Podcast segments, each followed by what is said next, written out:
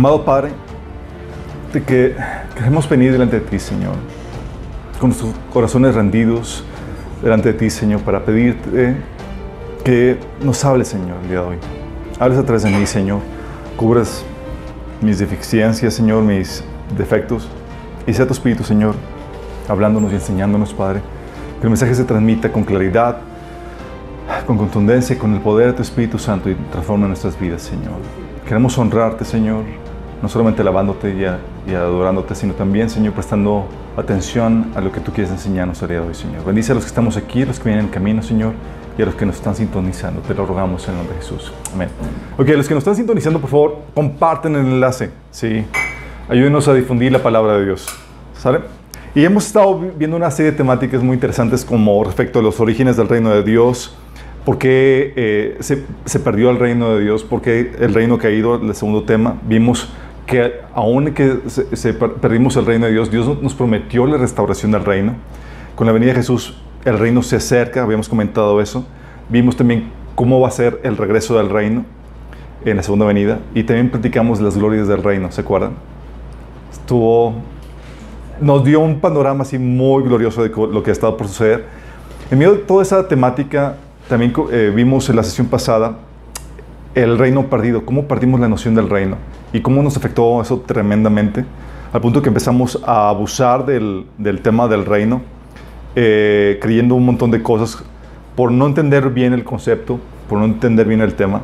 Empezamos a, a tener las la concepciones equivocadas como de que vamos a establecer el reino de Dios aquí en la tierra nosotros y que Jesús va a llegar con el corte listón, o que eh, el reino... Eh, ¿Qué otras problemáticas? Ah, que la iglesia local, el pastor iba a estar gobernando por medio de, los congregantes eh, eh, todas las áreas de la, de, la, de la, vida. O también que los cristianos forzosamente tienen que ocupar los, los puestos de liderazgo eh, en el mundo, asimilando con ello el éxito, la definición de éxito del mundo. O pensar que con poner cristianos meramente en posiciones de poder con eso bastaba, cuando vimos que es mucho más problemática. Sí.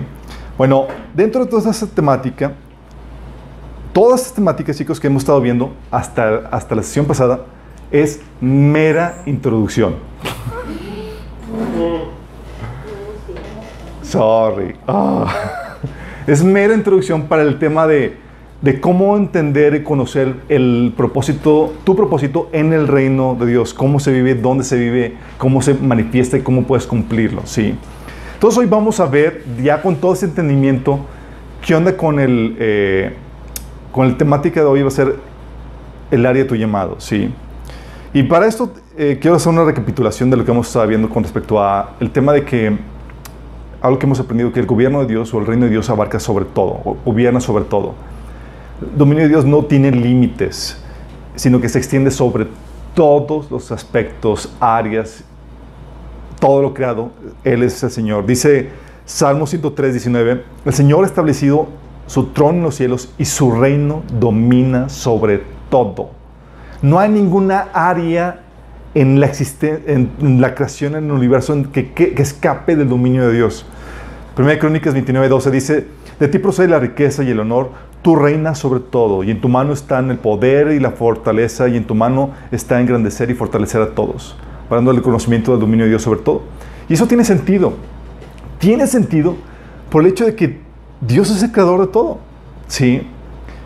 Y es algo que a veces no, no conectamos. Por ejemplo, yo cuando venía del trasfondo católico y aún comenzando mi camino cristiano no captaba muy bien eso. Pero tiene sentido que si Dios es el creador de todo, que Dios gobierne sobre todo. Sí, que ponga las reglas de juego. Colosenses 1, 16 al 17 dice, porque en él fueron creadas todas las cosas, las que hay en los cielos y en la tierra, las que hay eh, visibles e invisibles, sean tronos, sean dominios, sean principados, sean potestades. Todo fue creado por medio de él y para él. Él es antes de todas las cosas y todas las cosas en él subsisten. Al punto de que dice que si algo todavía se mantiene vivo en existencia es porque Dios está manteniendo, le está sustentando su existencia. ¿Sí? Y lo grueso de esto es que este dominio que Dios tiene sobre todo, una parte, tú lo puedes ver eh, en la naturaleza, una parte muy clara. De hecho, cuando estudiamos eh, biología, física y demás, lo que estudiamos realmente son las leyes que Dios estableció en la naturaleza. ¿sí? Eh, pero no solamente las leyes que, que, regulan el operar de los diferentes elementos de la creación en, la naturaleza, pero también vemos cómo el Salmo 147 pinta a Dios hablando y ordenando, eh, regulando o gobernando sobre, sobre, el, sobre el clima. ¿sí? Por ejemplo, dice Salmo 147, del 15 al 20, Dios envía sus órdenes al mundo, que veloz corre su palabra. Envía la nieve como lana blanca y esparce las cachas sobre la tierra como ceniza. Lanza el granizo como piedras. ¿Quién puede resistir su frío congelante? Luego, a su orden, todo se derrite. Envía sus vientos y el hielo se disuelve. Dios reveló su palabra a Jacob, sí, sus decretos y ordenanzas a Israel. Habla de cómo con su, con su ordenanza viene la nieve y con su ordenanza se quita. ¿sí? De hecho, Amós 4.7 habla de de cómo Dios el control, tiene el control sobre las, eh, los, eh, los problemas o los desastres naturales. Por ejemplo, dice aquí, yo detuve la lluvia cuando sus cosechas más lo necesitaban. Y fíjate que muchos cristianos dicen, no, es que el, desastre natural no es porque nosotros somos responsables del, cambio climatológico. No, no, no, aquí Dios dice, yo, yo soy que gobierno sobre esto. ¿sí? Dice, envié la lluvia sobre una ciudad, pero la retuve en otra. Llovió en un campo mientras otro se marchitaba. Entonces, entonces podemos ver que Dios sí gobierna con claridad en la, naturaleza. Sí. Pero una parte de su dominio, de su reino, lo ha delegado el hombre para reinar a través de él, a través de nosotros. Salmo 8, del 4 al 6 dice, ¿quién es el hombre para que en él pienses? ¿Quién es el ser humano para que lo tomes en cuenta? Dice, pues lo hiciste un poco menor que a un Dios y lo coronaste de gloria y de honra, lo entronizaste sobre la obra de tus manos, todo lo sometiste a su dominio. Hablando de que Dios puso sobre dominio parte de su creación, el ámbito físico y demás, para que podamos, para Él manifestar su reino a través de nosotros. Él iba a gobernar a través de nosotros. Y por lo mismo Dios estableció normas, principios, diseños para todas las áreas de la actividad humana. Todas. Sí. La Biblia tú te encuentras, por ejemplo, en, eh, que la Biblia tiene principios para la política. De hecho, Proverbios 8 dice, dice que por mí gobiernan reyes hablando de la sabiduría de, los, de la normativa de Dios. Hay normativas para el, para el comercio, Levítico 19, para las relaciones laborales, Efesios capítulo 6, relaciones sexuales, Levíticos capítulo 8, aún la familia, sí, la guerra, Deuteronomio 20. Y aún te, la Biblia te, te da un, un, panorama de las cosas aún más sencillas que a veces no tomamos en cuenta como la agricultura. La agricultura. Isaías 28 del 23 al 29 menciona esto. Quiero que leértelo para que te des una idea más clara de lo que digo. Dice el Señor, ¿acaso el agricultor siembra, siempre ara pero nunca siembra? ¿Está continuamente labrando la tierra y nunca plantando? ¿No siembra finalmente la semilla, camino, comino negro, comino, trigo, cebada y trigo espelta, cada una de forma correcta y cada uno en el lugar que corresponde? El agricultor sabe exactamente qué hacer porque Dios le da entendimiento. Nunca se usa un mazo pesado para trillar el comino negro, sino que se golpea con barras livianas. Nunca se usa una rueda de trillar sobre el comino, al contrario, se golpea suavemente con un mayal. El grano para el pan se muele con facilidad, por eso no lo tritura demasiado. Lo trilla bajo las ruedas de una carreta, pero no lo pulveriza. El Señor de los ejércitos celestiales es un maestro maravilloso y le da gran sabiduría al agricultor. Fíjate cómo menciona que aún para el área así de la agricultura, el Señor dice, yo te estoy enseñando los principios y cómo se deben de hacer las cosas, las normativas que esa área. Porque como les comento, Dios gobierna sobre toda área de la actividad humana. Sí, no hay área de la actividad humana en la que Dios no gobierne, en la que no en la que nuestra obediencia no esté demandada. Sí.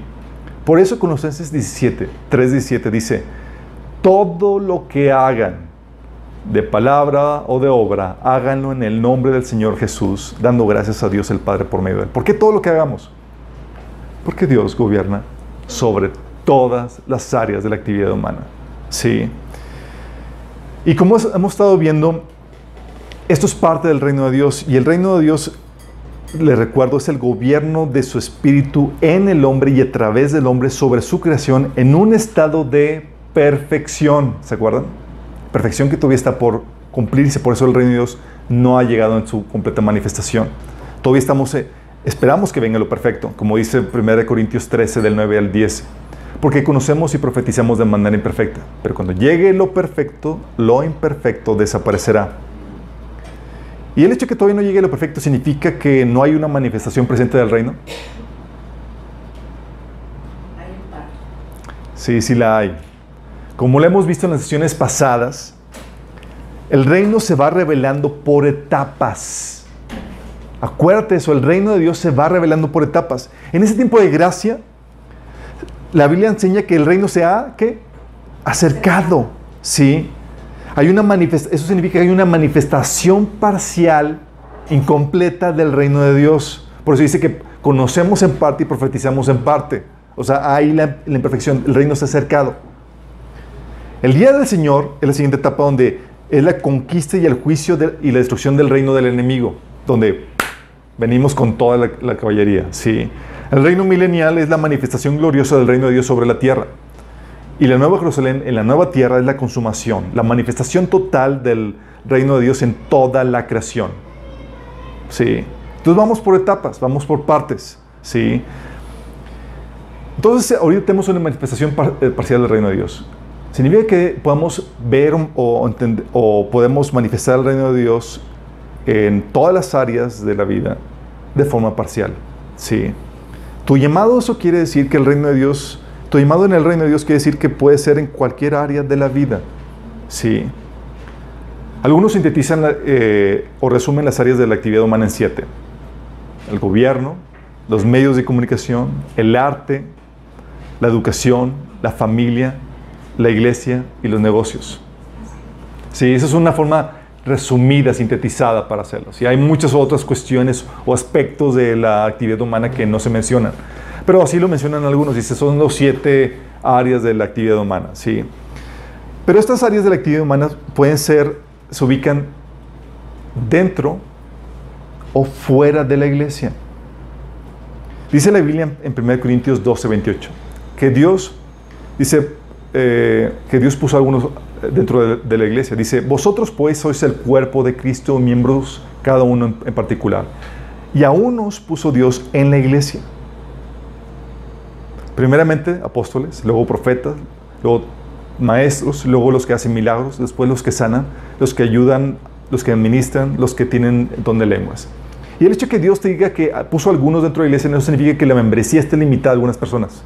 Está hablando que el llamado, el trabajo de algunos es dentro de la iglesia, como con algunas funciones o responsabilidades en particular.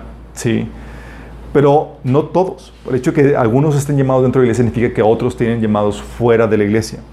Unos, por ejemplo, tienen llamado, están, están llamados al área de gobierno, por ejemplo. La Biblia dice en Romanos 13, del 4 al 6, la autoridad de gobierno está, fíjate dice, al servicio de Dios para tu bien. ¿El servicio de quién? De Dios. Dice, pero si haces lo malo, entonces debes tener miedo, pues no en vano eh, llevan la espada, pues está el servicio de Dios, vuelvo a repetirlo, para impartir justicia y castigar al malhechor. Por eso mismo ustedes pagan ustedes impuestos, pues las autoridades están al servicio de Dios dedicados precisamente a gobernar. Fíjate, tres veces diciendo que el gobierno o las autoridades están al servicio de Dios para gobernar.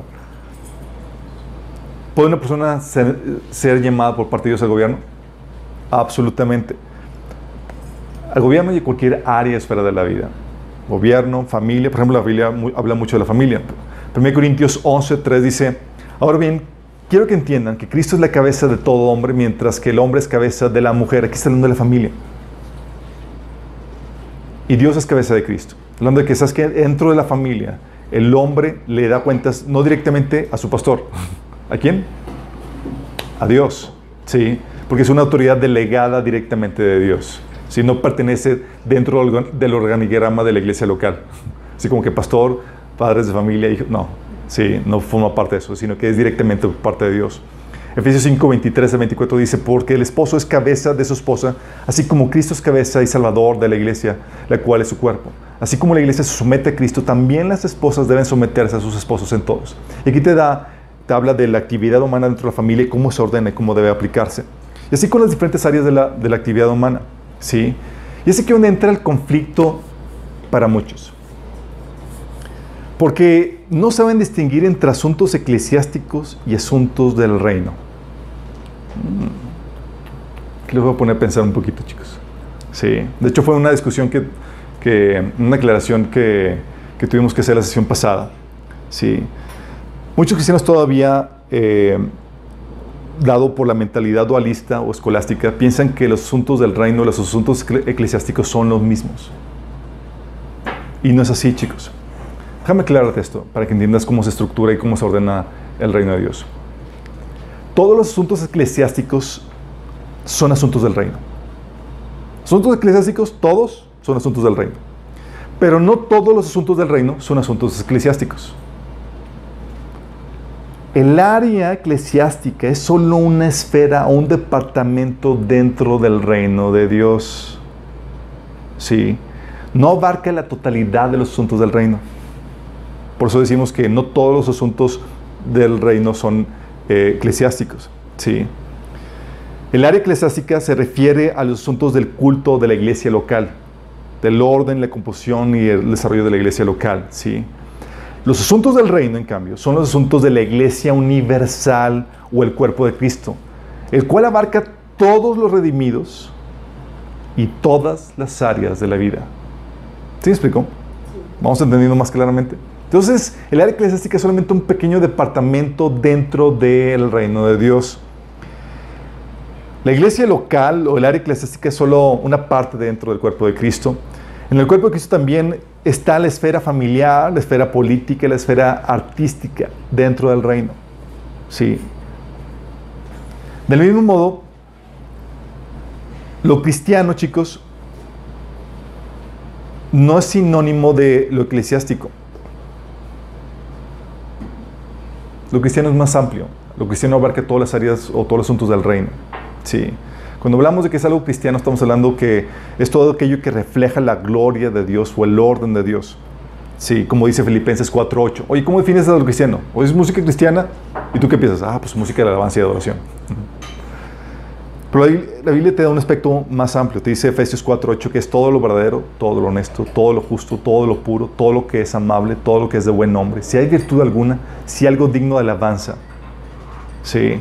Filipenses eh, en, ese mismo pasaje, en otra versión, dice, todo, todo lo verdadero, todo lo honorable, todo lo justo, todo lo puro, todo lo bello y todo lo admirable. Por eso cuando hablamos de que, oye, hablamos de una familia cristiana, no estamos hablando, hablando de una familia eh, eclesiástica. Estamos hablando, una familia cristiana es una familia en donde Dios y sus principios gobiernan sobre ella, donde Dios es honrado ahí. Cuando hablamos de un negocio cristiano, no estamos hablando de un de un negocio que está subordinado a la iglesia local. Estamos hablando de, un negocio donde Dios y sus principios eh, para esa área, el área de negocios, son respetados. Sí. Solamente recuerda cómo eran las cosas antes de la caída.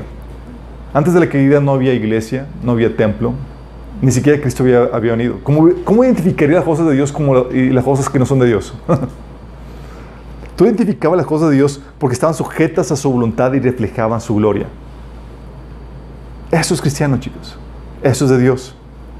El problema con esta confusión de, entender que los asuntos del reino son asuntos eclesiásticos y viceversa, es que cuando los cristianos hablan de que no es que hay que involucrarnos en los, medios de comunicación y conquistarlos para Cristo, para muchos, ¿sabes qué implica? Vamos a abrir programas eclesiásticos en donde se predique la palabra y donde haya alabanza y adoración. Eliminando cualquier aspecto, cualquier otro aspecto que sea propio de, ese, de, esa área. ¿sí? Eh, y lo ciclamos todo, todo el aspecto eclesiástico. Cuando decimos, oye, vamos a conquistar el arte para Cristo.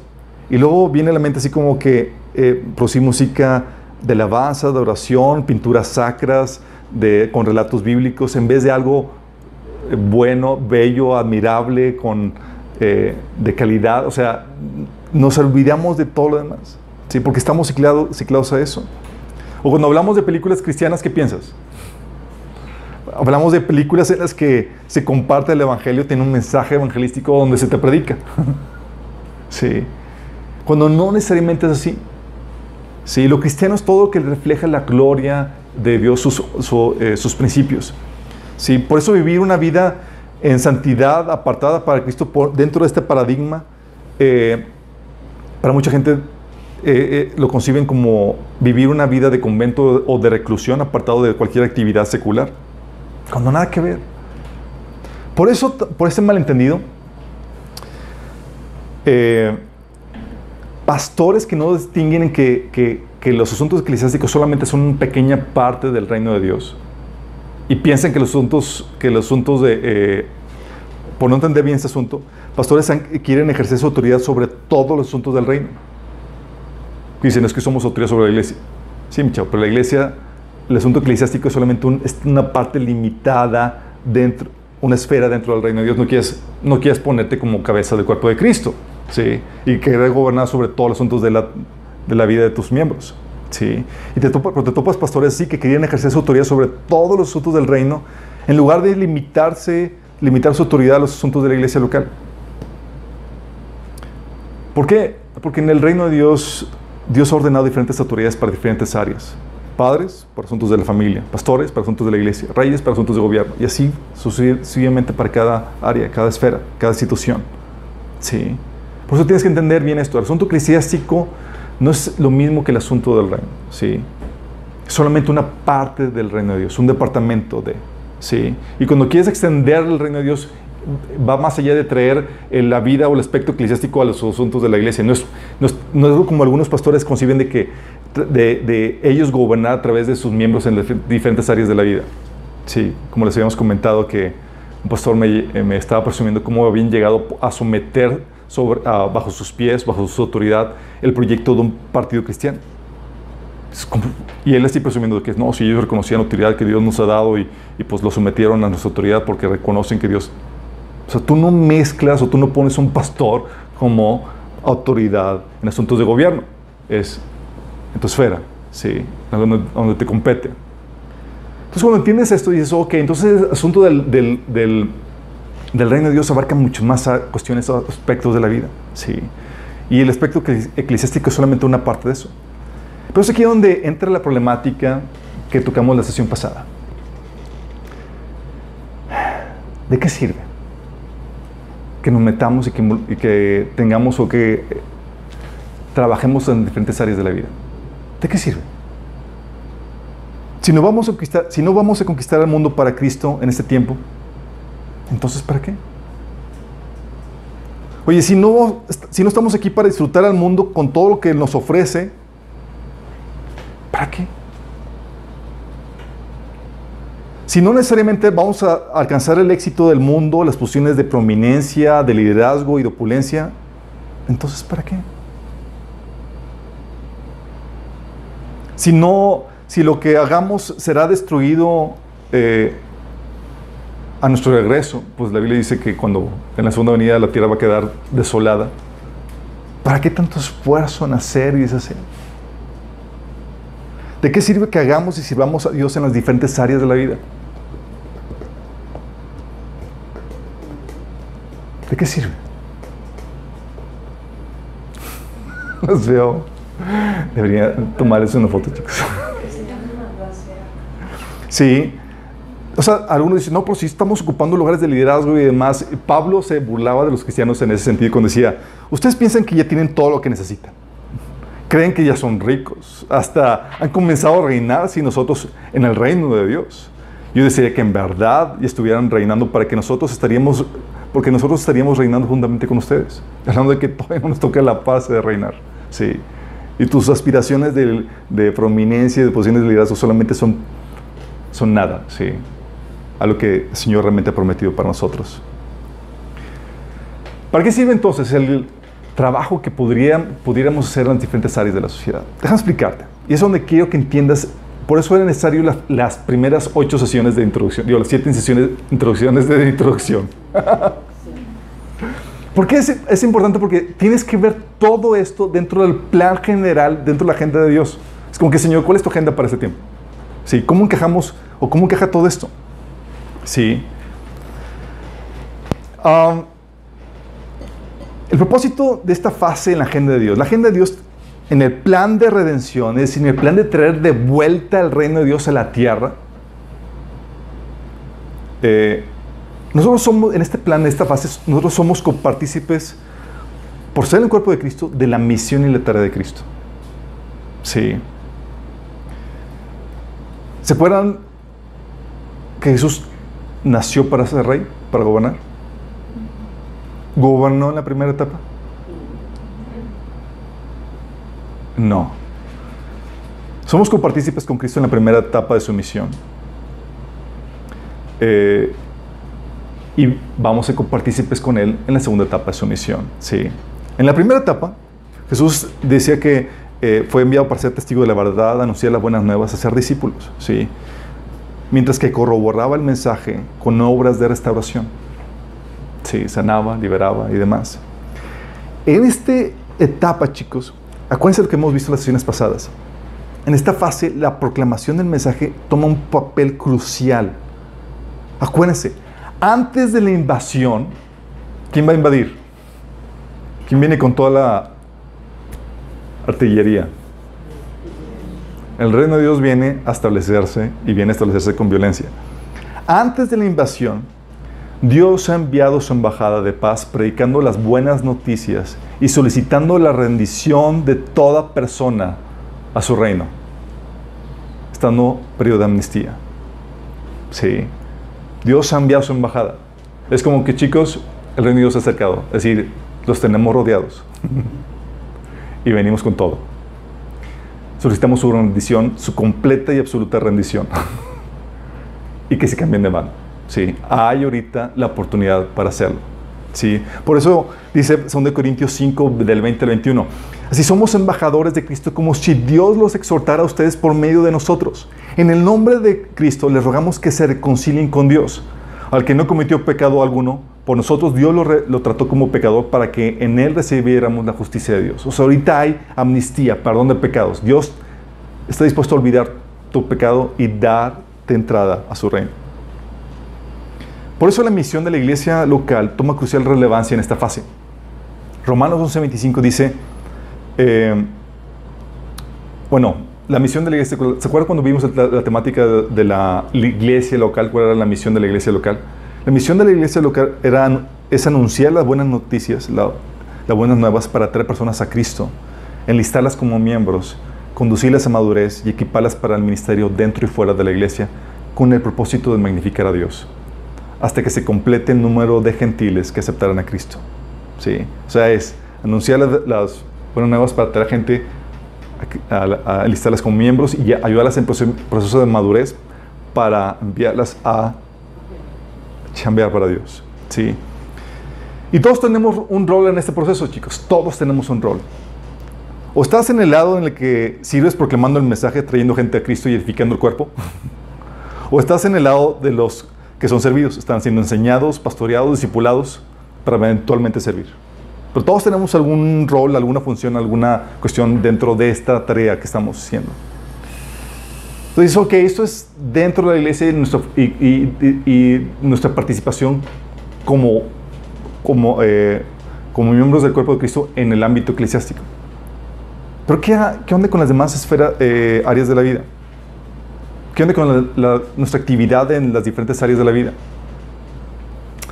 Tiene dos propósitos, chicos.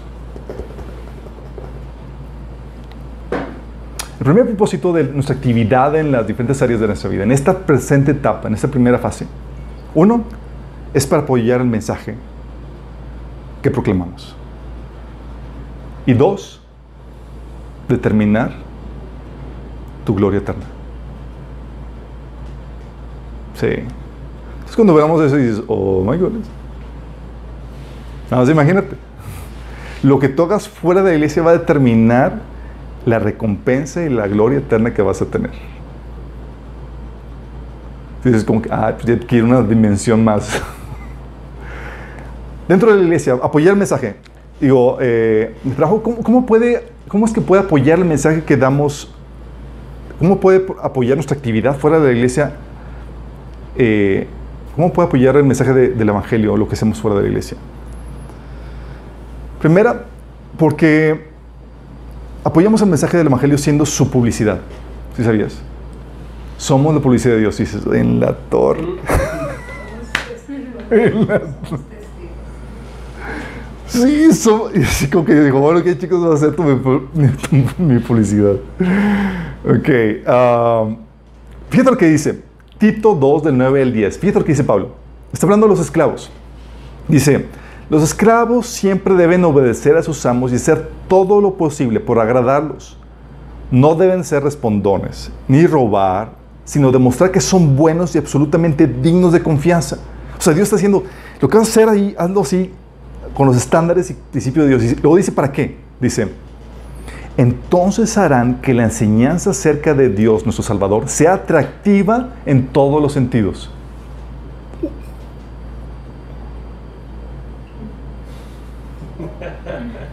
Si vamos viendo, o sea, el propósito Pablo era como que sirve así, haz las cosas con excelencia. ¿Para qué? Para que hagas atractiva la enseñanza de Cristo, para que puedan llegar a salvación. ¿Sí? ¿Se acuerdan en el área de la familia? Sí. Oye, la esposa, la esposa eh, cristiana, 1 Pedro capítulo 3, ¿se acuerdan? Dice, que ganes a tu esposo con qué? Con palabrita. ¿Con qué? No, sin palabras. Están.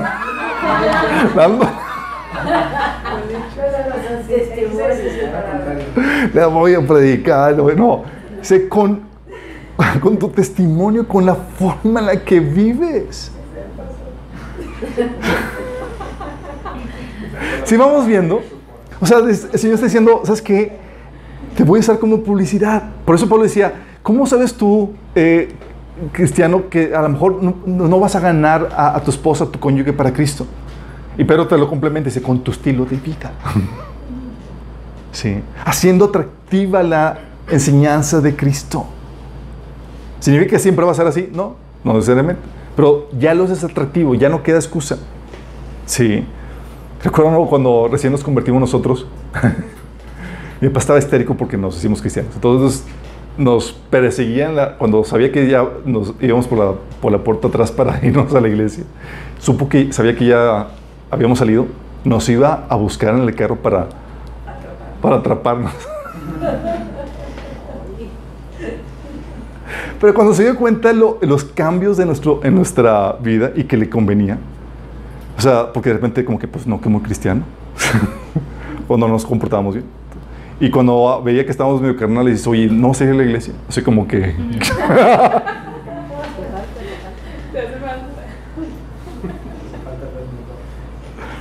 sí, ¿por qué? Porque nuestras obras vienen a ser eso, vienen a ser atractiva que el mensaje que proclamamos. Sí. Mateo 5, 14 del 16 es lo que habla. Pablo dice, ustedes son la luz del mundo. Una ciudad en lo alto de una colina no puede esconderse, ni se enciende una lámpara para cubrirla en un cajón. Por el contrario, se pone una en, en, la repisa para que alumbre a todos los que están en la casa. Hagan brillar su luz delante de todos para que ellos puedan ver las buenas obras de ustedes y alaben al Padre que está en el cielo. Fíjate que tus buenas obras, lo que tú haces, con tus buenas obras algo de cuando vives el orden de Dios para esa área de actividad o esa área en la cual estás involucrado. Los esclavos, por ejemplo, dice, Pablo estaba dándoles la normativa de cómo deben de vivir dentro del reino de Dios como esclavos. Pero sí para cada área, como hijos, como esposos, como cónyuges, como empresarios, etc. Dice, hey, tú vas a ser atractivo la enseñanza. O sea, tú vas a ser mi promoción. Y por tus buenas obras, por haber tu comportamiento eh, impecable y tu buen trato, vas a promocionar no solamente el mensaje, sino a tu Dios. Van a terminar adorando a tu Dios. Qué grueso, ¿no? O sea, por eso, no sé si les ha tocado de que ya, gracias a buenos cristianos, muchas, muchas personas no cristianas tienen la fama de, tienen en, el paradigma de que los cristianos son honestos, trabajadores. Me ha tocado, sí. Eh, no siempre, lamentablemente. o que sacan, o cristianos famosillos porque, porque sacamos a la gente del crimen o de las drogas y las hacemos personas de bien. Sí. O sea, cada vez que te ofrecen unos burritos, son recordatorio de lo que hace el cristianismo. Son personas que antes eran drogos y toda la cosa y lo, el Señor vino a restaurarlos, a las personas de bien. Oye, ejemplos de matrimonios armoniosos y demás, ah, porque son parejas cristianas y están sirviendo, están consagrados al Señor y demás. Sí, lamentablemente no siempre es así. Por no, muchas personas o muchos cristianos por no tener este aspecto en su mente de que son o somos usados como publicidad de parte de Dios, eh, ponemos un tropiezo para que la gente no venga a Cristo. Eso es terrible. Hay gente que no se entrega a Cristo por, por, lo, que por lo que han visto en otros cristianos o porque les hicieron otros cristianos. Sí. Gente que dice, no, que nada más ves este estilo de vida y es como que dices, ni digas que eres cristiano. Sí, ya que te quieres entregar bien, entonces, sí, pero en el Inter. Y Dios era muy, muy severo acerca de los que ponen tropiezos, chicos. ¿Se acuerdan? Por eso Jesús decía, hay de los que hay del mundo por los tropiezos, porque es necesario que vengan tropiezos, pero hay de aquel hombre porque viene el tropiezo. Eso es una responsabilidad tremenda. Es una responsabilidad tremenda. Porque dices, oye, nuestra actividad, nuestro servicio en todas las áreas de la actividad humana deben ser una promoción para el Evangelio, por la forma en que vivimos, para el Evangelio y para nuestro Dios. Por la forma en que llevamos a cabo el trabajo, porque obedecemos un estándar de conducta y de moral más alto que los que el mundo ofrece. Sí, así de fuerte. Pero no solamente trae eso, lo ves por, eh, Dios utiliza o, respalda el mensaje por el, eh, sino que no solamente apoyamos el mensaje del Evangelio siendo su publicidad, sino también apoyamos el mensaje demostrando que el reino de Dios es cercano. Vamos a imaginar, estamos diciendo, hey chicos, el reino de Dios es cercado. Y venimos con todo y se va a establecer por completo. Le dice, show me, ¿qué pruebas tienes? Ah, ¿quieres pruebas? Ok, aquí te van las pruebas. Y fíjate que, lo que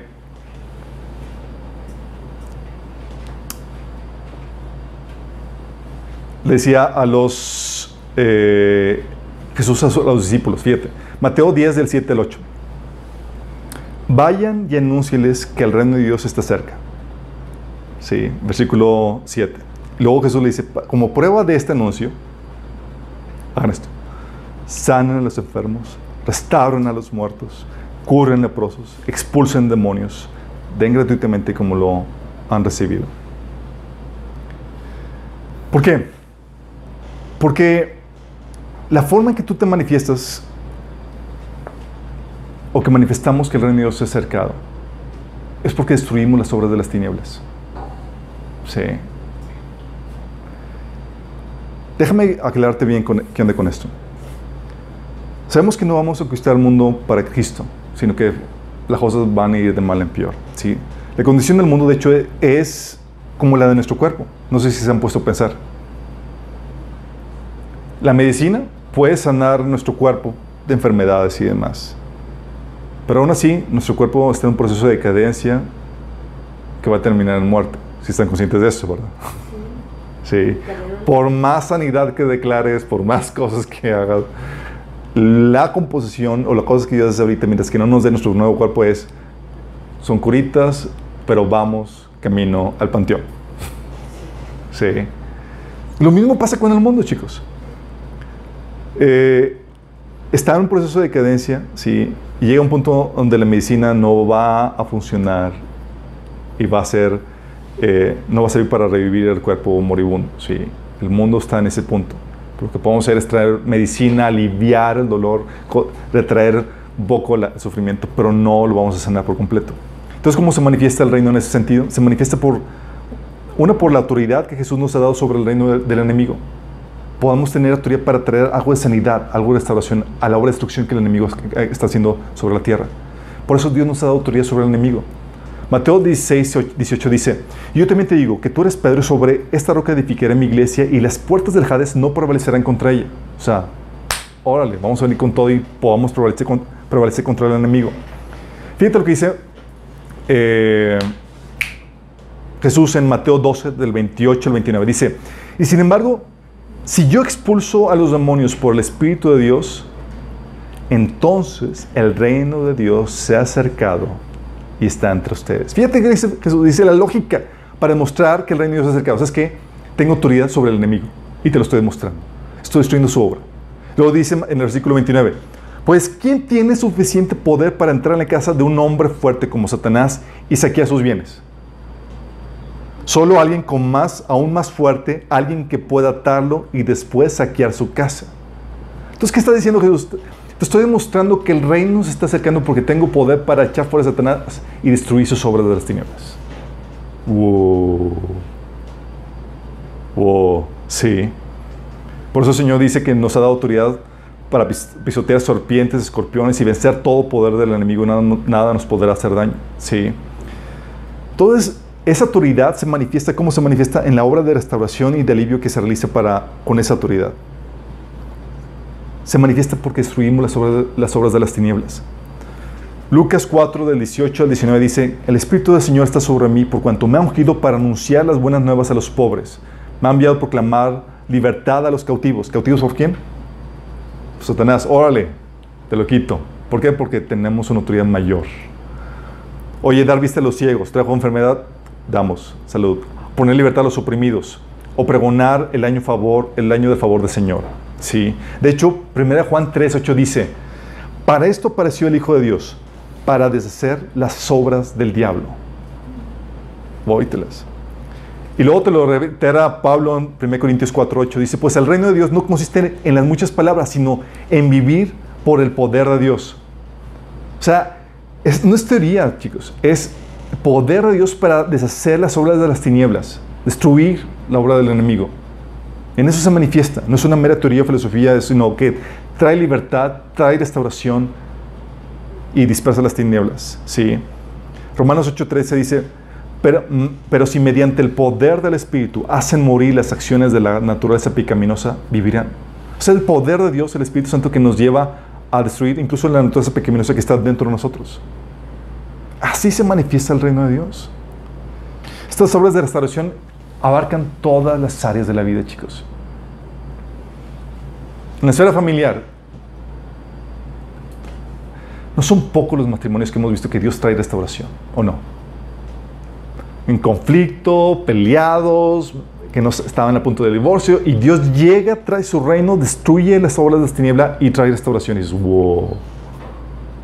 Sí. Dices, oye, ¿de qué manera manifestamos que el reino de Dios se ha acercado? Ven, déjame enseñarte.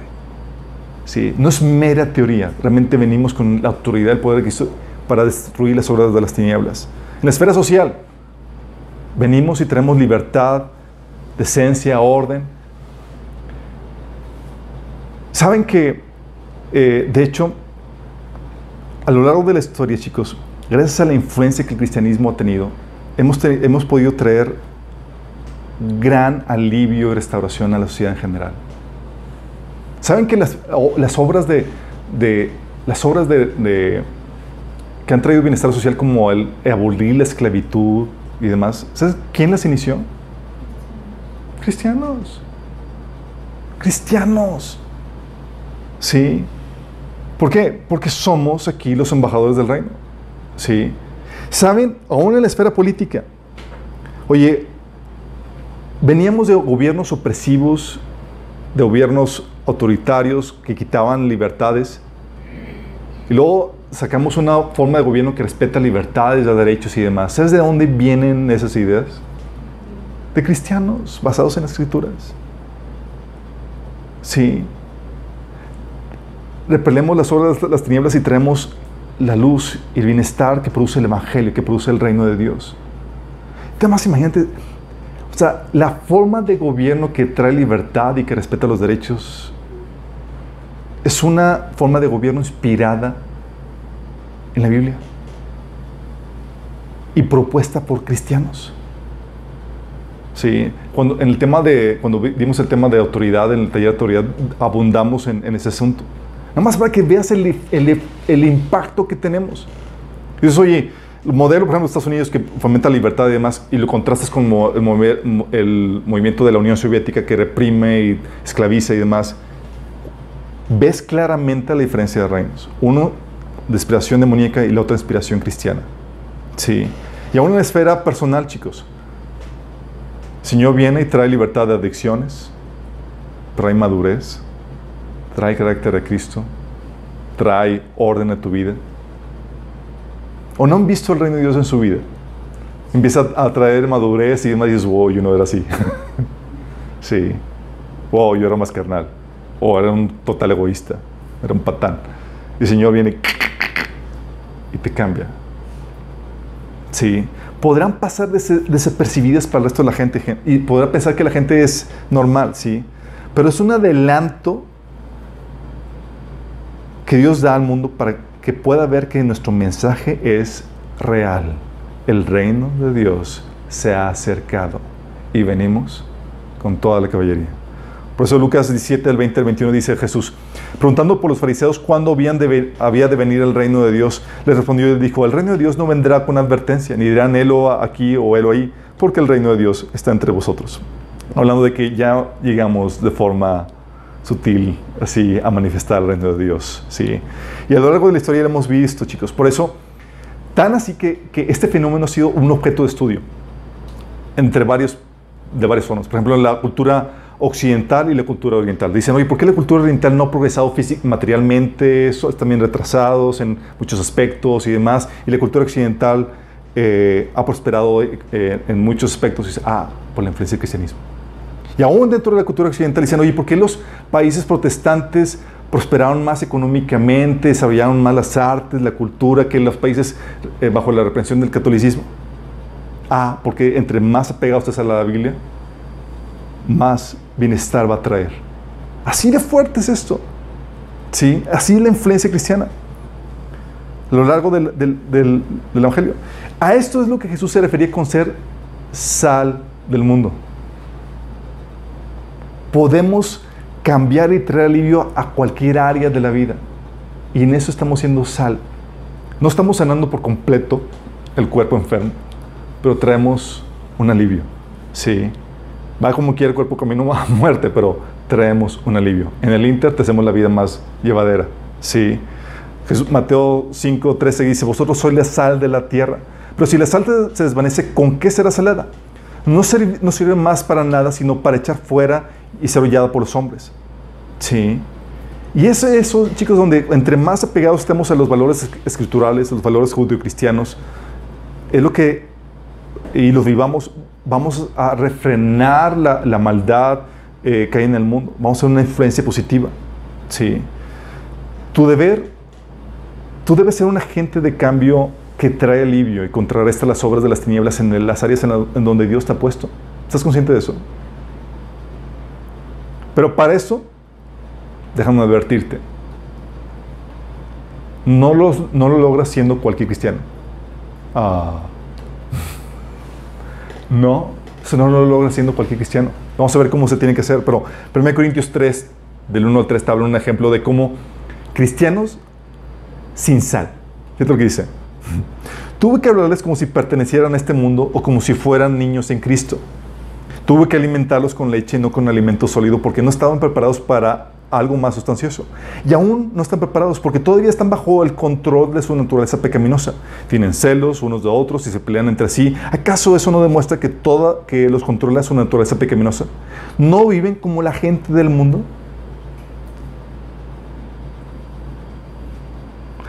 ¿Tenían sal? Cero. ¿Eran factores de cambio? Cero. Sí. Porque no cualquier cristiano puede ser esa luz y esa sal. Se requiere madurez, se requiere crecimiento en Cristo. Entonces se manifiesta el reino porque eh, somos, por la obra, por la autoridad que tenemos sobre el enemigo, por la restauración y alivio que producimos en las diferentes áreas de la vida, si destruimos las obras de, las tinieblas, eh, y también por la victoria que tenemos en cualquier circunstancia.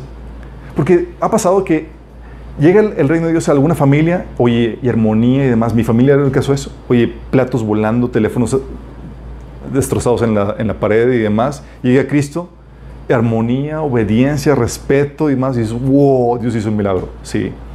Pero en otros casos, viene el sufrimiento por causa de Cristo. Sí. Hoy me hice cristiano y ahora me persiguen mi familia y me quieren correr y me quieren. Y. Sí. ¿Y sabes cómo se manifiesta en ese sentido el reino de Dios?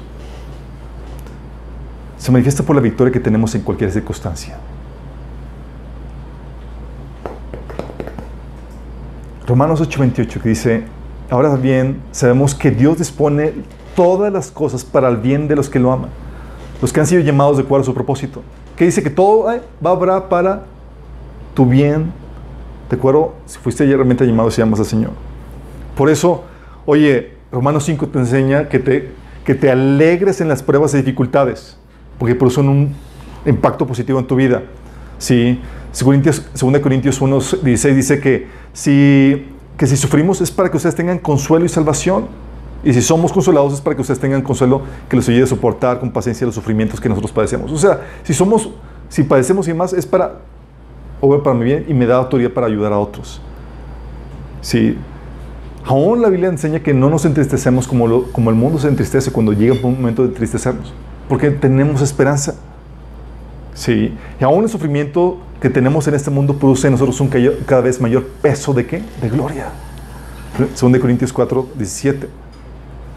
Por eso Jesús nos decía que dichosos ustedes cuando por mi causa la gente los insulte, los persiga, levante contra ustedes toda clase de calumnias, alégrense y llénense de júbilo porque les espera una gran recompensa en el cielo. Así también persiguieron a los profetas que los precedían a ustedes. Por eso Pablo decía en Filipenses 1:21, para mí el vivir es Cristo y el morir es... ¿Saben? Por eso no me gustó la película de Pablo que sacaron hace, no, no hace mucho. ¿No o sí? No. No, porque mostraban a cristianos, chicos, todos temerosos, lúceres, así como que, ah, vamos a morir y no, es que...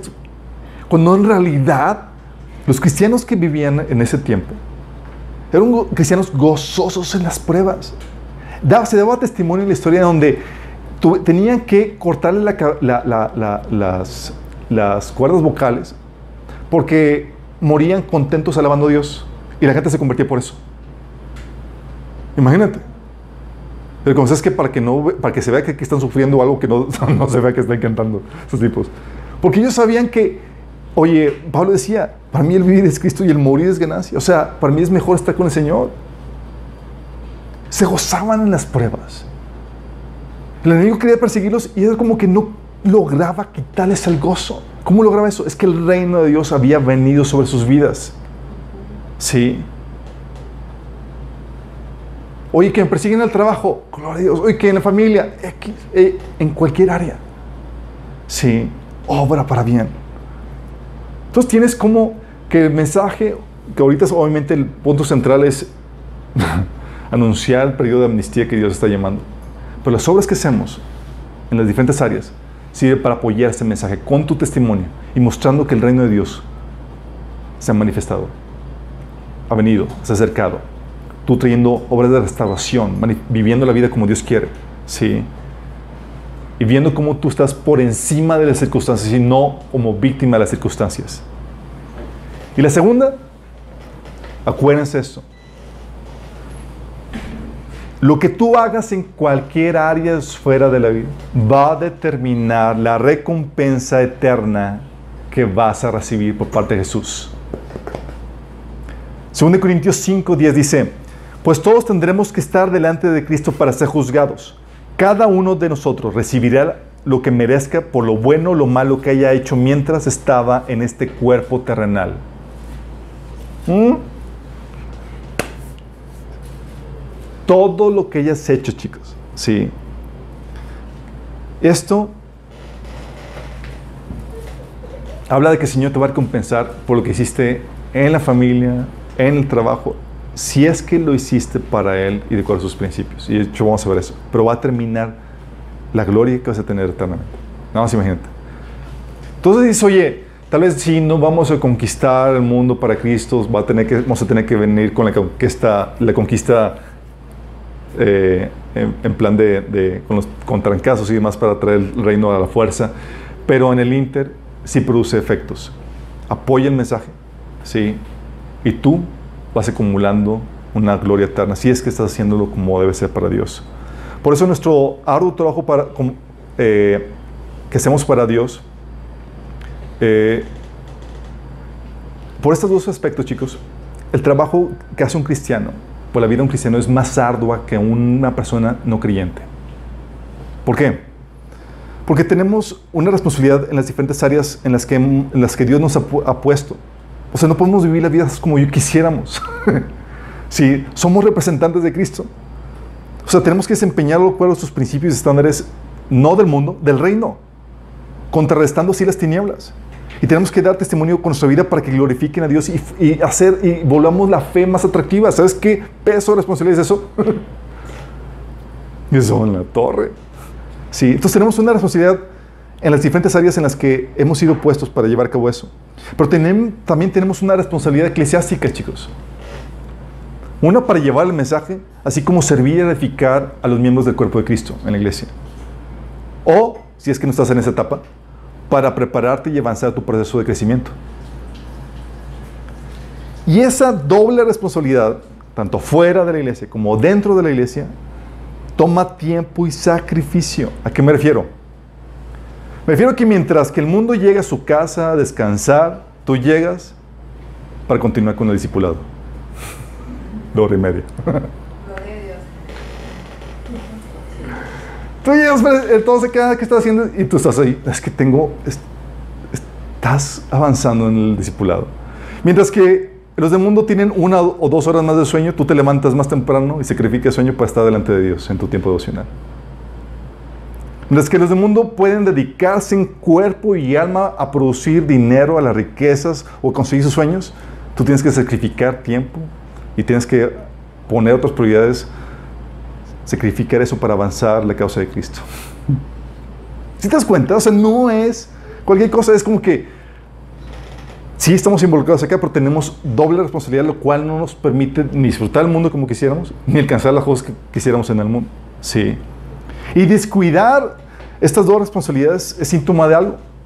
La gente, cristianos que dicen, no, es que yo soy llamado fuera de la iglesia y descuidan por completo la responsabilidad que tienen dentro de, la iglesia local y en su tiempo con Dios, señal de que no lo hacen para el reino de Dios, sino para lo que hacen fuera de la iglesia, es, lo hacen para el enemigo.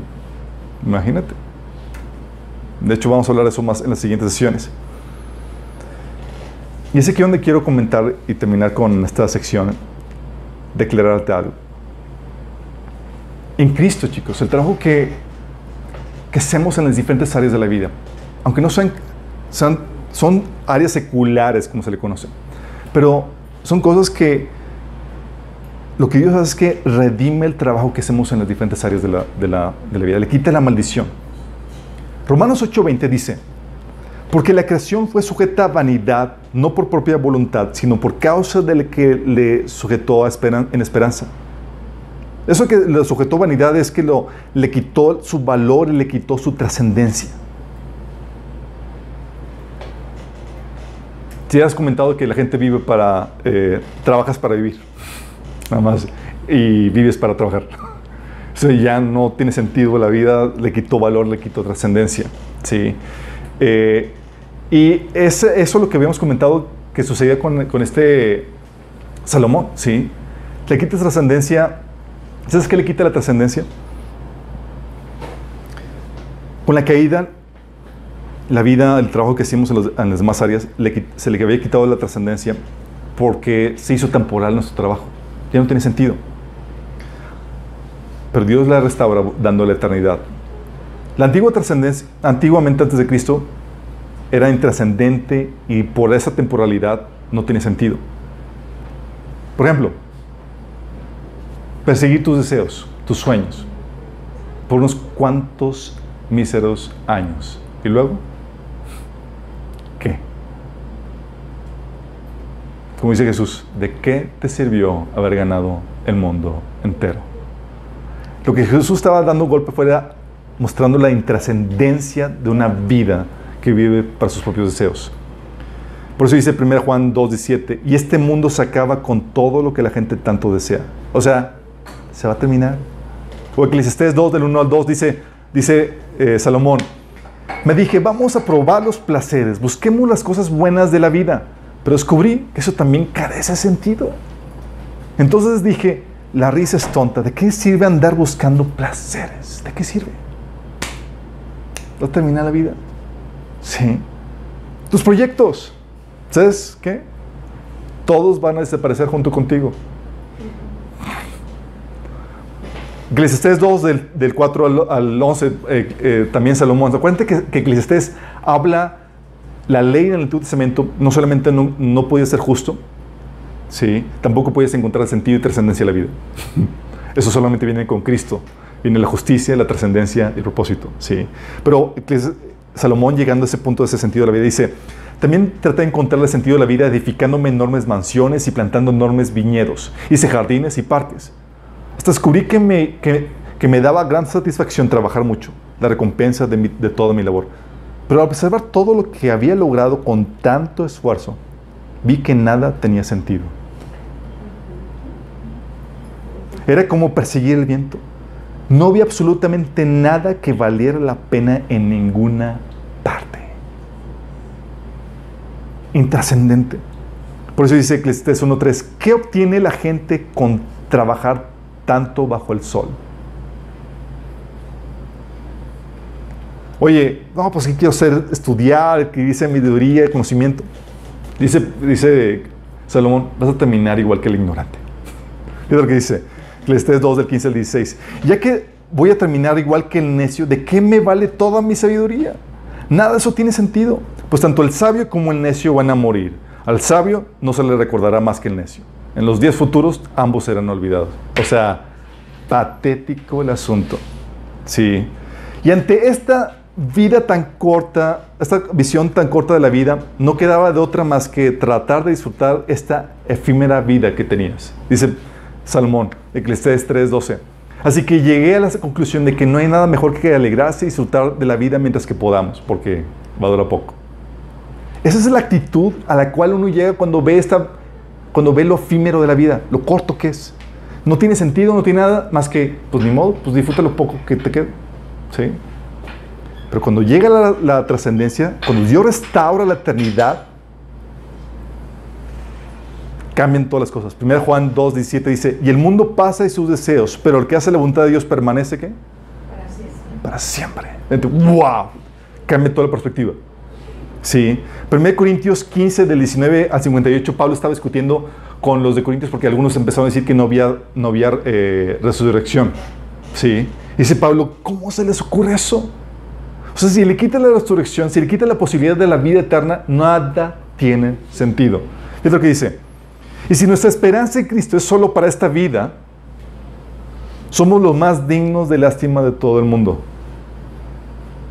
Sea, si realmente tu esperanza piensas que, la fe de Cristo solamente para esta vida temporal, efímera, es, digo, así, digno de lástima. Sí. Le dice, si los muertos no serán resucitados, ¿para qué se bautiza la gente por los que están muertos? ¿Para qué hacerlo a menos que los muertos algún día resuciten? ¿Y por qué nosotros a todas horas eh, pondríamos en peligro nuestra vida? Pues juro, amados hermanos, que todos los días enfrento la muerte.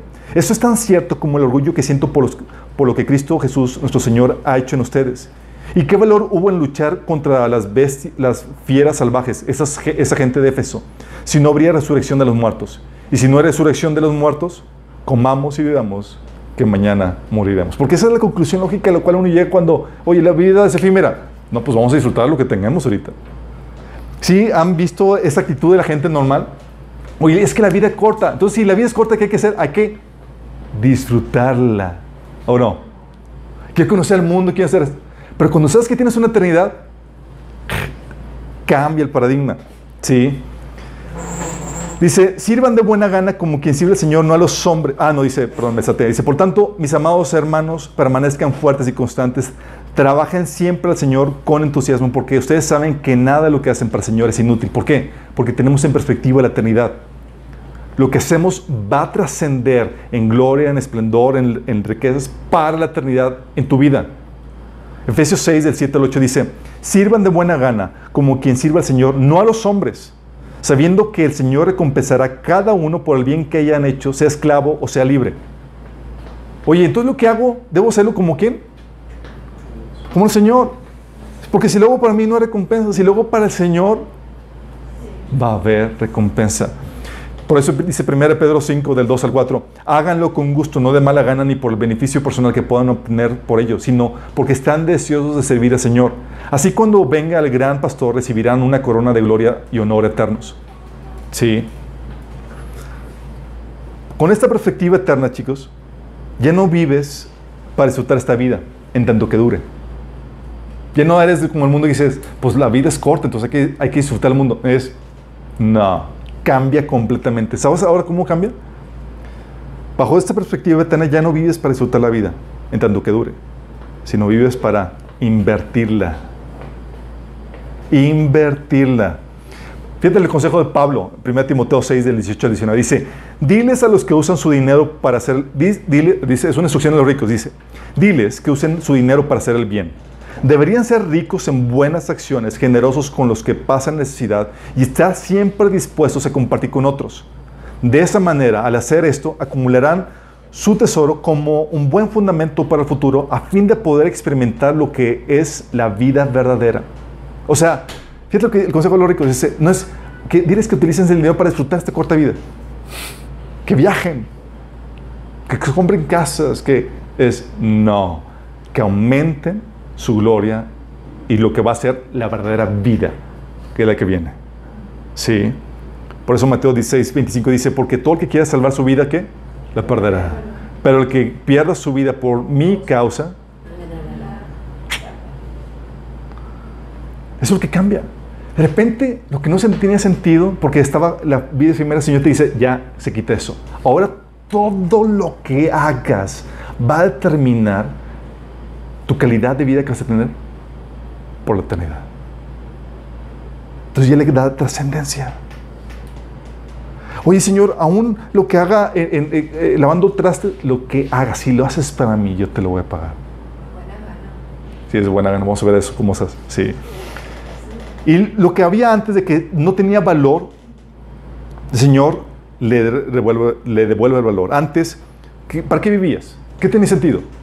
¿Vivías para ti o, y si acaso, para tus descendientes? Sí.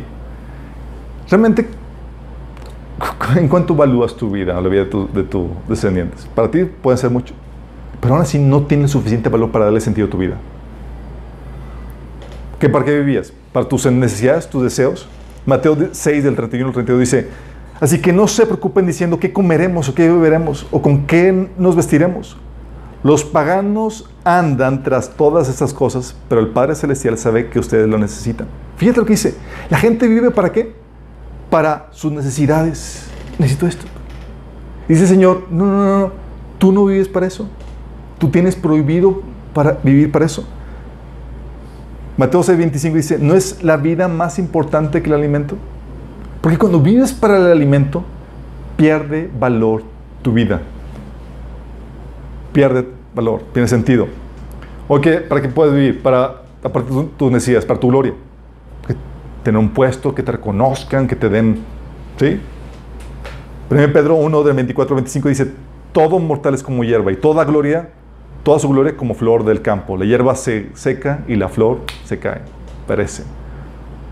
Y aún si quieres, voy a vivir por la gloria de mi país y mi patria y toda la cosa. Isaías 40, 17 dice: Todas las naciones son como nada en su presencia, no tienen valor alguno. ¿Qué es lo único que tiene ese genuino valor? tus riquezas? Eclesiastés 4.8 dice, es el caso del hombre que está totalmente, eh, hablando de un caso, dice, es el caso de un hombre que está totalmente solo, sin hijos ni hermanos. No obstante, trabaja mucho para acumular toda la riqueza posible. Sin embargo, luego se pregunta, ¿para qué trabajo? ¿Para qué me privo de tantos placeres? Nada tiene sentido. Todo es tan deprimente. Sí. Oye, pero no, pues yo sí tengo descendientes, voy a trabajar por mis descendientes. Eclesiastes 2 te dice, del 18 al 20. Llegué a odiar tanto el trabajo que hice en este mundo porque, porque tengo que dejarles a otros lo que yo he ganado. ¿Quién le manda a tener hijos? Y quién sabe si mis sucesores serán sabios o necios. Sin embargo, ellos se van a apoderar de todo lo que yo he adquirido bajo el sol a través de mi destreza y esfuerzo. ¡Qué absurdo! Así que, desilusionado, me di por vencido y cuestioné el valor de todo mi duro trabajo en este mundo. ¡Qué fuerte! ¡Qué fuerte! Pero el Señor cambia el valor. Eso. Dices, vivías para tu riqueza, tu necesidad. Dices, no, no, no. Yo no vas a vivir para eso. Vas a vivir ahora para lo que realmente tiene valor, que es Dios para su voluntad, para su reino, para su gloria. Sí, por eso Efesios 6, del 6 al 7 dice que no sirvamos al ojo como que quiera agradar a los hombres, sino como siervos de Cristo, de corazón haciendo la voluntad de Dios, sirviendo de buena voluntad como el Señor, no a los hombres. ¿Por qué?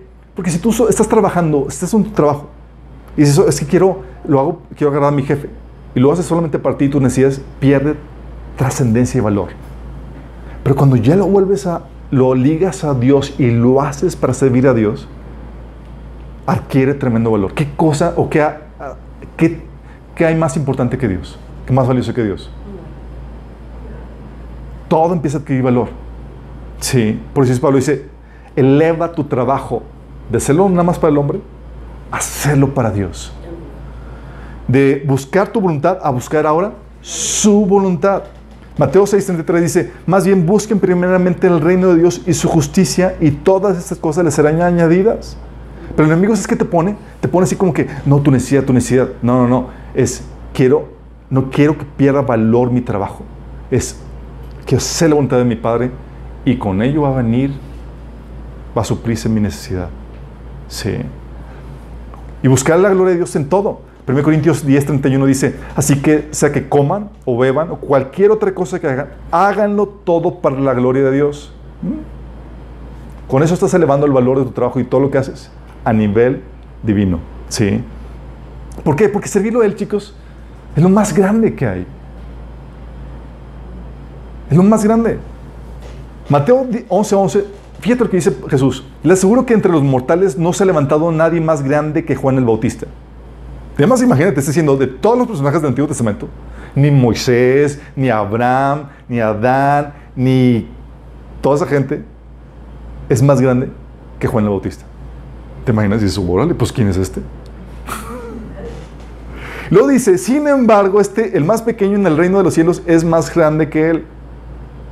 Pues, me quedo con la primera etapa, después le explico quién es con la segunda. Pero fíjate lo que dice, que no había ningún otro hombre más importante que Juan el Bautista. Pregunta, ¿Juan el Bautista abrió el mar rojo? ¿Hizo milagros? Ni un solo milagro. sí. ¿Qué hizo para estar en esa posición privilegiada que lo posicionó como, lo posicionó como el hombre más importante del Antiguo Testamento?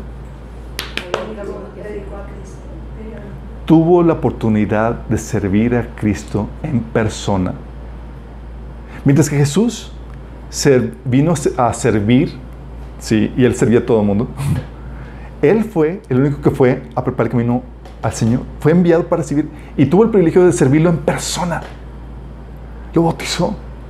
Sí. Mateo 3, y luego fíjate lo que dice, el grado de privilegio que tenía. Fíjate lo que dice Mateo 3, 11. Dice, yo bautizo con agua a los que se arrepienten de sus pecados y vienen y, y vuelven a Dios. Pero pronto viene alguien que es superior a mí. ¿Qué tanto? Tan superior que ni siquiera soy digno de ser su esclavo y llevarle sus sandalias. Este es el privilegio de servir a nuestro Dios. ¿Qué tan grande es? Que el hombre más grande del, hasta ese momento era que era indigno de llevarle las sandalias. ¿Estás entendiendo? ¿Sí sabes a qué nivel está elevando el servicio que tú realizas a tu Señor? Jesús fue enviado para el camino de Jesús y tuvo el privilegio de servirlo en persona. Por eso, tienes que dimensionar el servicio que tú haces o que tú le dices para Dios. Es un tremendo privilegio poder hacerlo. Sí. Y no solamente es un privilegio servirlo, sino también sufrir por él, como dice Filipenses 1.29. Pero si tú desprecias el servicio que realizas a Dios, ¿sabes qué va a pasar? Te va a costar por la eternidad. Porque va a determinar tu rango y posición. ¿Te acuerdas de Elí? Elí servía al Señor, pero menospreciaba el servicio que realizaba Dios. Lo hacía chambonamente. Así como que, ah, mis hijos están haciendo cosas malas ahí, pero X. Y 1 Samuel 2, 31 dice, dice Dios, yo honro a los que me honran y humillo a los que me desprecian.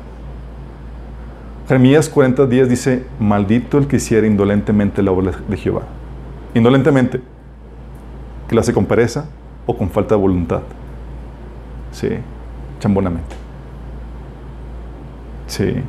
Y nosotros, ¿sabes qué valoramos? valoramos lo que el mundo valora, la gloria, el esplendor que, el mundo presume, es lo que, ¿a quién se lo estoy haciendo? Porque aún haciendo detalles en cualquier área de la vida, si estás consciente que lo está haciendo para Dios, para su gloria, tiene una dimensión terrorífica, impresionante, sí. Pero nosotros lo despreciamos porque valoramos lo que el mundo valora. ¿Pero sabes qué dice la Biblia? Dice lo que el mundo, lo que los hombres tienen por sublime, delante de Dios es abominación. Lucas 16, 19. Por eso, Señor, chicos, los detalles aún más pequeños que hacemos para Dios, cuando le hacemos un servicio para Él, cuentan. Mateo 10, 42 dice, y si le dan siquiera un vaso de agua fresca a uno de mis seguidores más insignificantes, les aseguro que recibirán una recompensa. Un vaso de agua. Dice el Señor, estoy tomando nota. Marcos 9, 41 habla del mismo caso, pero lo maneja diferente. Dice, si alguien les da a ustedes un vaso de agua porque pertenecen al Mesías, les digo la verdad, esa persona ciertamente será recompensada. Gálatas 6, 10, por eso dice, así que según tengamos oportunidad, hagamos bien a todos, mayormente a los de la familia de la fe. Hay mayor recompensa porque pertenecemos a Cristo y cuando nos servimos unos a otros. Sí. Si te das cuenta por qué, cómo empieza a traer trascendencia lo que hacemos en todas las áreas para el Señor? Porque lo hacemos ahora para Él. ¿Sí? Y porque viene a apoyar el mensaje. Eso va a determinar qué tan efectivos somos en este mensaje, en esta etapa que ya está por terminar. Y eso va a determinar también qué coronas, qué gloria, qué autoridad vas a llevarte. Sí. ¿Vives para tus necesidades o vives para Dios? ¿Vives para tus placeres o vives realmente para agradar al Señor? ¿Vives para ti? ¿Vives para disfrutar esta vida en vez de invertirla para la eternidad? Tal vez tú ni siquiera te has entregado a Cristo. Si el Señor te, da un, te está dando un tiempo, una, una fase para que puedas aceptar el perdón de pecados y obtener la vida eterna gratis.